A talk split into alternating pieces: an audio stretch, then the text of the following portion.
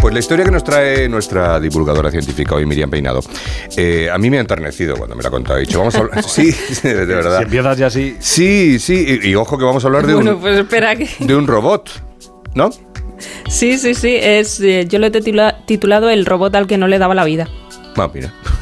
Pues está bien. Es que no le daba la vida. Pobrecillo. Pero si quieres hacerlo más tierno, a la gente que se lo imagine con una carita de. de- Claro, de es que yo a los robots les pongo, les pongo cara ya, claro. Cortado el pelo a Mira, tazón, si- si claro. queréis ponerle incluso hasta tamaño, es que de- tiene el tamaño de una mascota pequeñita, porque no era mucho pues. más grande que un microondas.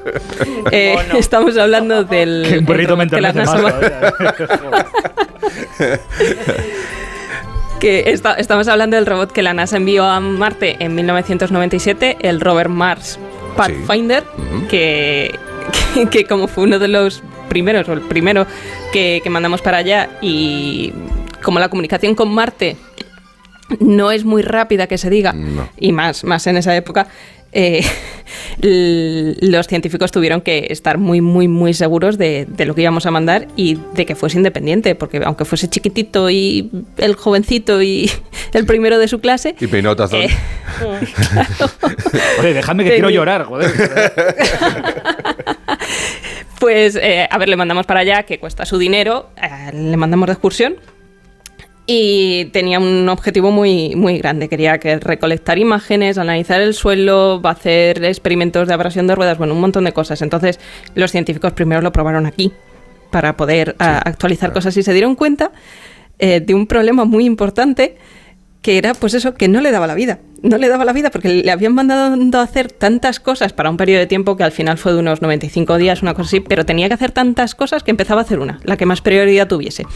Y se daba cuenta que, que tenía otra en segundo plano. Y esa segunda tarea paraba la primera porque también consumía recursos y se ponía a hacer la segunda y la primera quedaba parada. Entonces no la había terminado, pero después de hacer esa segunda se daba cuenta que tenía más tareas y que también eran importantes.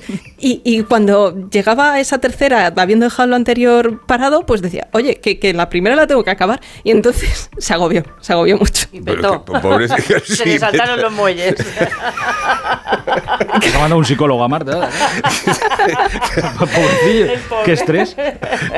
Claro, esta, esta misión del Pathfinder pues, puso de manifiesto un problema muy importante para las planificaciones de eh, misiones espaciales, que es la priorización de tareas. Es también un, un problema informático Claro. eh, que se ha resuelto ya, eh, en parte gracias a, a que nos dimos cuenta con este robot, que es el problema de inversión de prioridad que viene a ser eso cuando tienes una tarea prioritaria que empiezas, pero el ordenador o incluso se puede aplicar a personas también. Claro. Sí. Empiezas a utilizar recursos para una segunda tarea y al final pues, pues no te da la vida.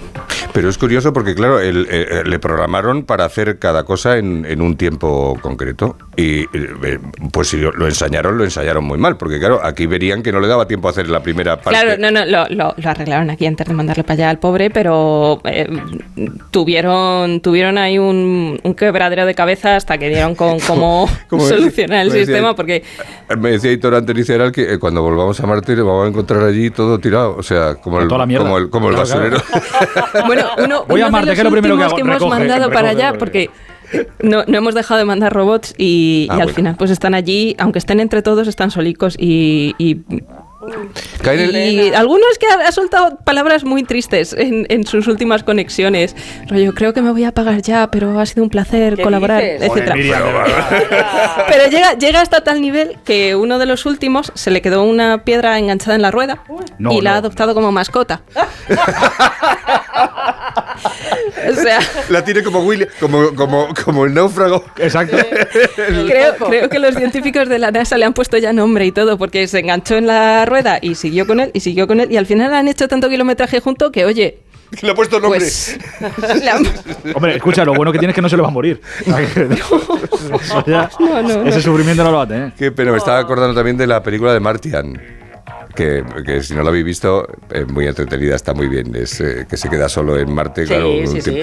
Sí, además creo Es que. Matt Damon tardaba, ese. Matt Damon, ¿no? Sí. Que Tardaba como media hora en llegar la, la respuesta, ¿no? O más. eh, entre- Sí, a ver, es- Joder. eso es el, el motivo por el cual probaron primero aquí y fue gracias, gracias a Dios cuando se dieron cuenta que, eh, que había problema con esta priorización de tareas, cuando la tarea prioritaria quedaba bloqueada por la segunda y lo pudieron corregir porque imagínate que le llegan a mandar y, Pues hasta nada. que volvamos a estar Bueno, lo mandan en, como un en una perrito. órbita que permita la comunicación. Explotado de tareas y, y lo más importante que es que lo mandas sin viaje de vuelta. No, y encima Ay, sí. Claro, es que- Lo Y- y abandonas hazte, amigo de las piedras, además. hazte amigo de las Y piedras. quizá, quizá la moraleja es eh, a ver si es que le estábamos pidiendo demasiado, ¿no?